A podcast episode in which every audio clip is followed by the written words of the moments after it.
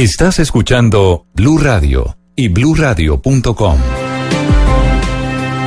Don Neis Lame es el consejero mayor, se encuentra en este momento en el departamento del Cauca. Es el hombre del CRIC que encabeza la protesta de los indígenas allí en el occidente. Señor Lame, buenos días. Muy buenos días. Señor Lame, la notificación que usted acaba de escuchar aquí por Blue Radio del presidente Iván Duque que levantará, que irá allí al Cauca si levantan el paro, ¿a ustedes les suena? ¿Qué van a hacer después de escuchar al presidente esta mañana? Bueno, primero saludar a la amable audiencia. Nosotros hemos dicho concreto y es la solicitud que hemos pedido desde que hemos llegado aquí hace más de 17 días, es que el presidente anuncie, anuncie que va a venir y inmediatamente la minga lo reconsideraría, pero que anuncie hora y día concreto. Sí, pero señor Lame, el presidente Duque, usted lo escuchó, ¿verdad? Dice que va si ustedes levantan el paro, si, si levantan la protesta, si no recurren a las vías de hecho. ¿Eso lo tienen contemplado ustedes? Eh, nosotros hemos dicho que una de las garantías, que no sería lo mejor y que no es lo mejor, pero una de las garantías que realmente eh, podamos, que nos pueda garantizar el derecho a que nos asisten los pueblos indígenas y comunidades campesinas que aquí están representadas, por el momento es la movilidad, porque no hay otra, no hay, otra garantía. Eh, nosotros hemos dicho que nos anuncie qué día viene, hora y fecha, y nosotros la misma lo reconsideramos. Señor Lame, es decir, la posición de ustedes en este momento es la misma posición de ayer, de antier. Si el presidente Duque no les anuncia que va, ¿ustedes no levantan? Claro, porque es que hasta el momento no hemos avanzado nada. Llevamos seis días que, hemos estado trabajando con el equipo de gobierno, con la ministra del Interior, con el doctor Ceballos, pero hasta el momento no nos hemos dado ningún resultado. señor Lame, una inquietud. ¿Ustedes eh, habían intentado hablar con el gobierno sobre estos temas para solicitarle de una manera no vía paro que les resolvieran esta deuda que ustedes consideran les tienen desde hace muchos años el Estado colombiano? ¿Ya habían intentado conversar antes de hacer el paro? El día 9, que él menciona, el día 9 de agosto, que era la conmemoración de los pueblos indígenas, allí estuvo una delegación, allí se dejó un comunicado donde realmente se le decía que nos pusiera atención a lo que eran las solicitudes y la garantía de los derechos de los pueblos indígenas del departamento del Cauca, porque eso estaba marcado en el decreto 1811, pero no tuvimos respuesta. Sí. Señor Lame, el gobierno Santos les ofreció a ustedes cuarenta y tantas mil hectáreas. Cuarenta y nueve mil. No es el gobierno Santos. Ah, eso es. Eh, a ver, resulta que en el año de 1999, con el decreto 982, donde se declaró la emergencia social y cultural, entonces desde el pasado más de 19 años, 20 años, en la minga de Montería en el año 2017 vuelve y se recoge ese decreto. No, pero, pero señor Lame, yo tengo aquí el acta, el acta que firmaron ustedes en el 2014.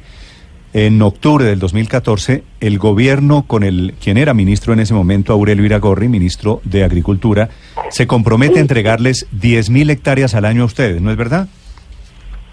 Sí, pero en momento no han entregado nada. Por eso. ¿Por qué no le hicieron el paro si esto fue en el 2014, si la promesa fue de Santos? ¿Por qué no le hicieron el paro a Santos y se lo hacen al nuevo gobierno? Con, eh, con el, presidente que estuvo Santos, estuvo en Montería en el año 2017, que fue la gran lucha. Claro, pero... Sí, pero la, pues, la levantaron. Lo que quiero decir es, el gobierno de Santos se comprometió, no sé si usted me ratifica las firmas, básicamente 10 mil hectáreas por año, ¿cierto? Sí. Nosotros en 2017 hicimos la Gran Minga, igual hicimos la Gran Minga y nos movilizamos al presidente Santos porque no se habían cumplido esos derechos. Y esos derechos que habían firmado desde años anteriores los recogió el decreto 1811. ¿Y por qué levantaron esa minga de 2017, señor Lame? Señor Lame, ¿por qué levantaron esa minga del 2017? ¿Cuál fue el compromiso que hizo el gobierno Santos para que ustedes levantaran esa minga? no tanto fue el compromiso porque en el, decreto 82 no hubo garantías de desarrollar un instrumento jurídico. En el 2017 nosotros solicitábamos que para dar cumplimiento a todo lo acordado desde hace muchos años, entonces elaborar el decreto 1811 el cual sería el artículo transitorio 56. El decreto 1811 es claro en su parte emotiva y en sus artículos que es para crear política pública en materia de comunidades indígenas, especialmente para el Consejo Regional del Departamento del Cauca. Obtenido ese, ese, ese decreto, nosotros levantamos porque ese decreto nos da una herramienta jurídica pero vemos que con este gobierno no, no se ha tenido en cuenta esa herramienta jurídica. Hemos tenido varias comisiones, varias comisiones listas, en particularidad dos, y de esas dos no hemos tenido resultados ni respuestas concretas. Señor Lame, aquí estamos ante una situación que el presidente Duque describe como la prevalencia de los derechos de algunos, en este caso los indígenas, con quienes claro que hay una deuda histórica, versus o contra los derechos de todos los colombianos.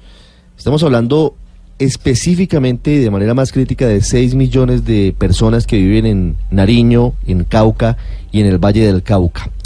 Ya se cumplen dos semanas de minga, dos semanas de bloqueo, y usted nos dice que no han avanzado un solo punto en la mesa de negociación. ¿Hasta cuándo van a afectar los derechos de más de 6 millones de personas para garantizar que les cumplan a ustedes lo que les prometieron en otros gobiernos? Nosotros somos responsables, es responsable aquí el Estado, es responsable aquí el presidente de la República. Que él anuncia que hora y fecha viene, nosotros la misma le consideraríamos. Sí, pero el presidente ha sido claro. Aquí estamos entre qué fue primero, el huevo o la gallina. El presidente acaba de decir, voy al Cauca, voy a Nariño como siempre lo he hecho, pero primero tiene que haber un compromiso para que se levanten esos bloqueos. Entonces, ustedes dicen, pedimos fecha y hora y sitio para que llegue el presidente y el presidente dice, yo bajo vías de hecho no voy a hacer presencia. ¿No cree que alguno de los dos tendría que ceder? Es que nosotros ya hemos cedido suficiente. Nosotros, el escenario del equipo de gobierno, de la ministra y del doctor Ceballos, el escenario tendría que ser aquí en La Minga, en, en el sitio donde están los migueros y migueras concentrados pero nosotros buscamos un punto intermedio con aras de seguir y avanzar. Y por eso nos trasladamos hacia el sector de Maldivá, que no es el escenario de la mina, que no es un territorio nuestro.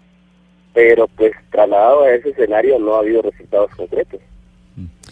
señor Lame, ¿e-, ¿es, ¿es, cierto que ustedes, las comunidades indígenas del Cauca, ya tienen 185 mil hectáreas de territorio? No, no es tan cierto. No es tan cierto porque existen unos territorios, por ejemplo, desde los de los 40 mil hectáreas que tanto se habla, que supuestamente es una cantidad de tierra, en más de 21 años apenas tienen 1.520 hectáreas que han entregado para 126 resguardos. Entonces, si uno hace cuenta de cuántas hectáreas le, toca a una familia, no le toca ni, ni media hectárea, y no alcanza para toda la población. Mm, ¿Cuántos, ¿cuántos indígenas ¿Cuántos indígenas están en esos, en esos resguardos, señor Lame? En total son 256, según el último censo. ¿256 familias? 256 mil población indígena. ¿256 mil personas? Sí, correcto. Sí, la cifra, la cifra, perdón, Luz María, la cifra que maneja el gobierno es que en total ustedes en el Cauca, le pediría que me aclare si es cierto, ustedes en el Cauca tienen cerca de 300 mil hectáreas. Eh, no, no es tan cierto. No es tan cierto. ¿Cuál es, cuál es la eh, cifra pues, cierta? Nosotros, de 256 mil habitantes que tenemos, casi estamos en, la misma aproximación con 200, de 286 mil hectáreas.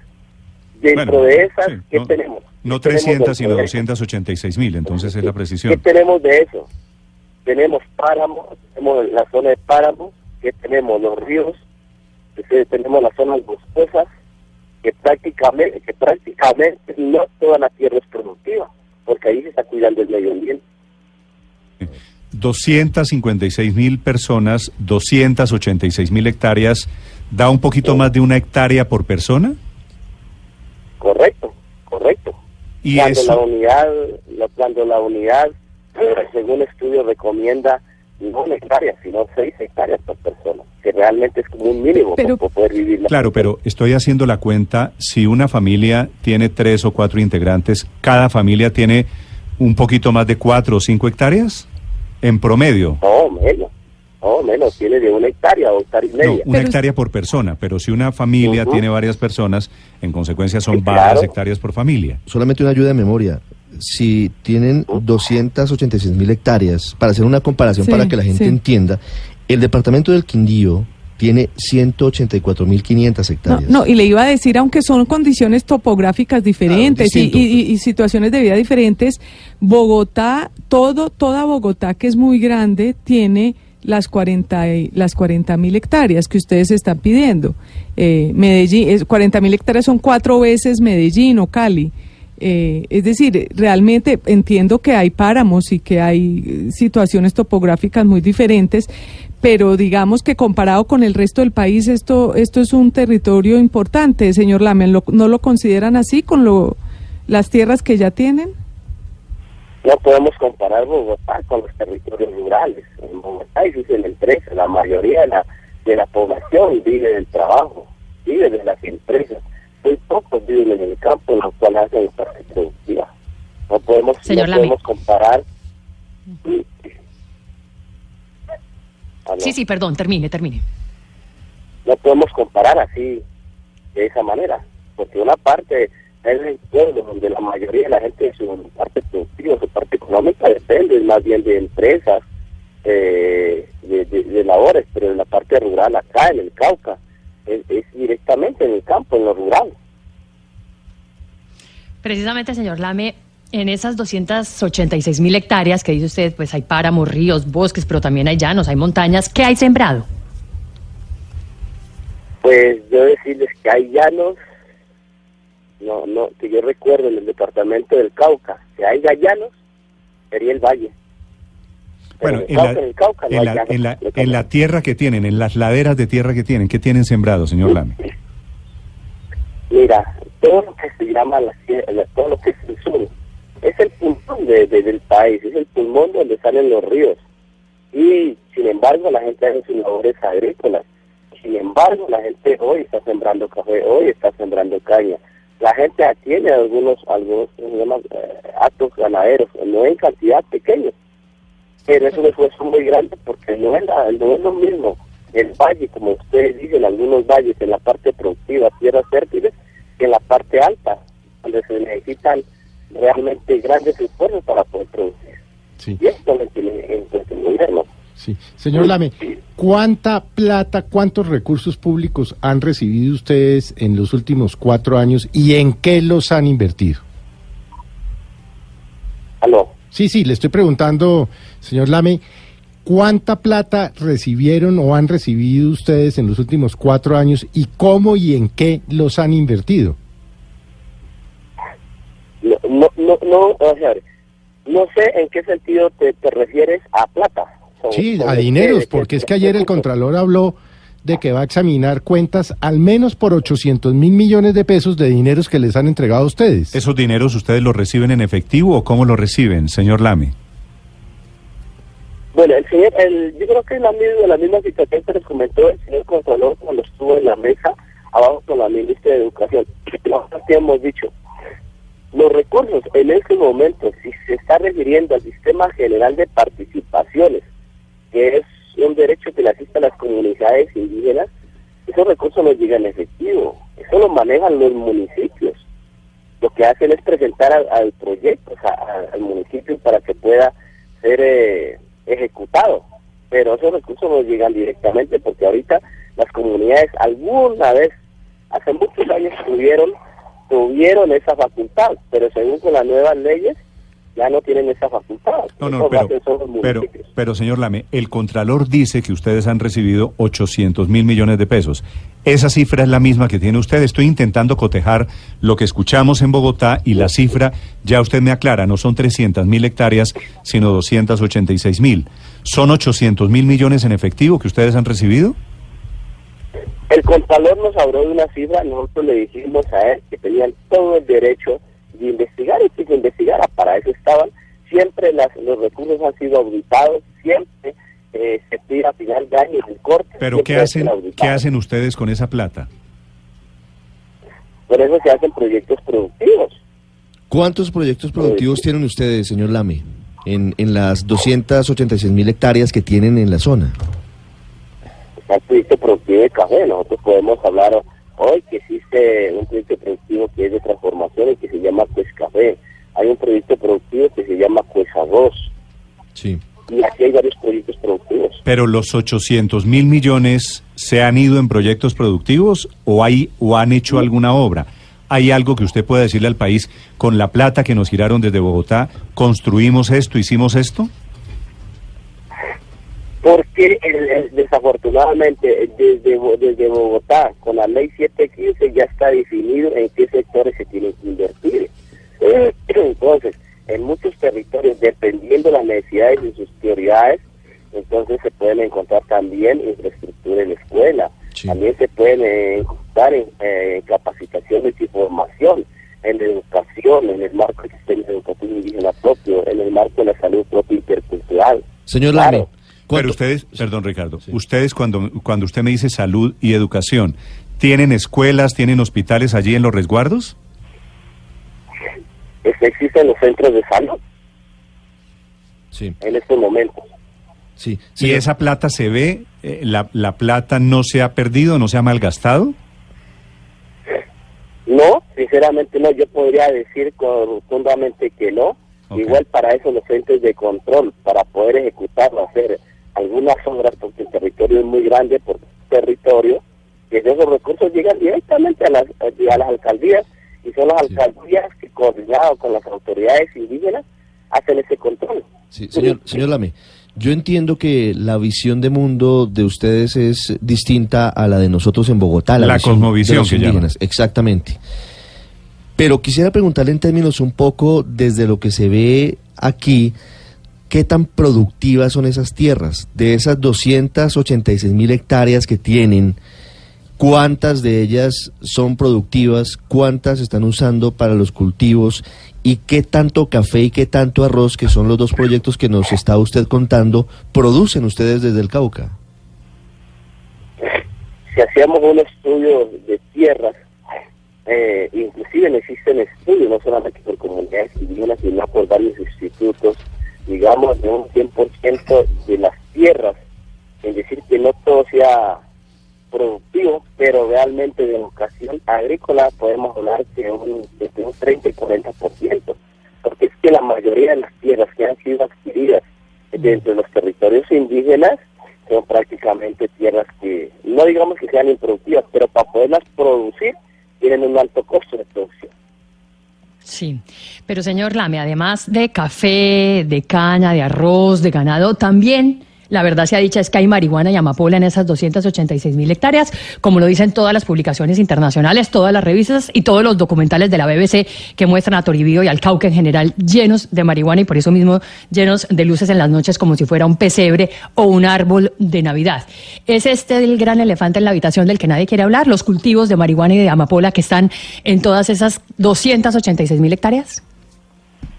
No solamente están en el Cauca, no solamente están en algunos territorios, porque tampoco son todos todos los territorios.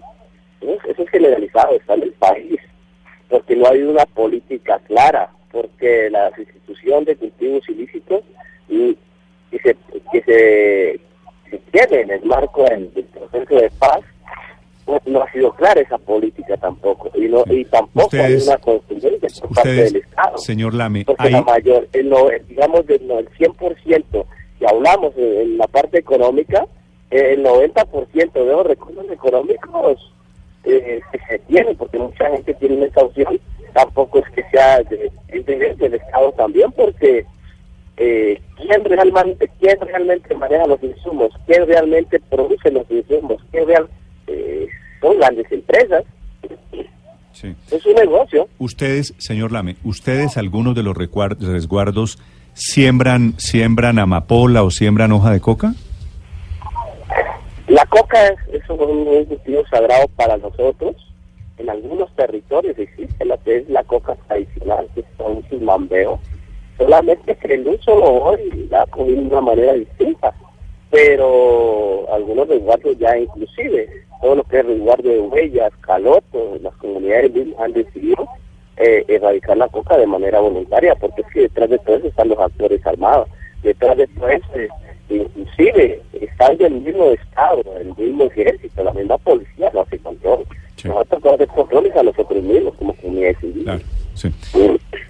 Neis Lame, a quien ustedes escuchan, es el consejero mayor del CRIC desde el departamento del Cauca, hablando de la Minga y pidiendo nuevamente la presencia de Iván Duque, el presidente de Colombia, allí para levantar el paro. Siete, veintiocho minutos. Señor Lame, gracias por acompañarnos esta mañana, gracias por esta entrevista. Gracias a ustedes.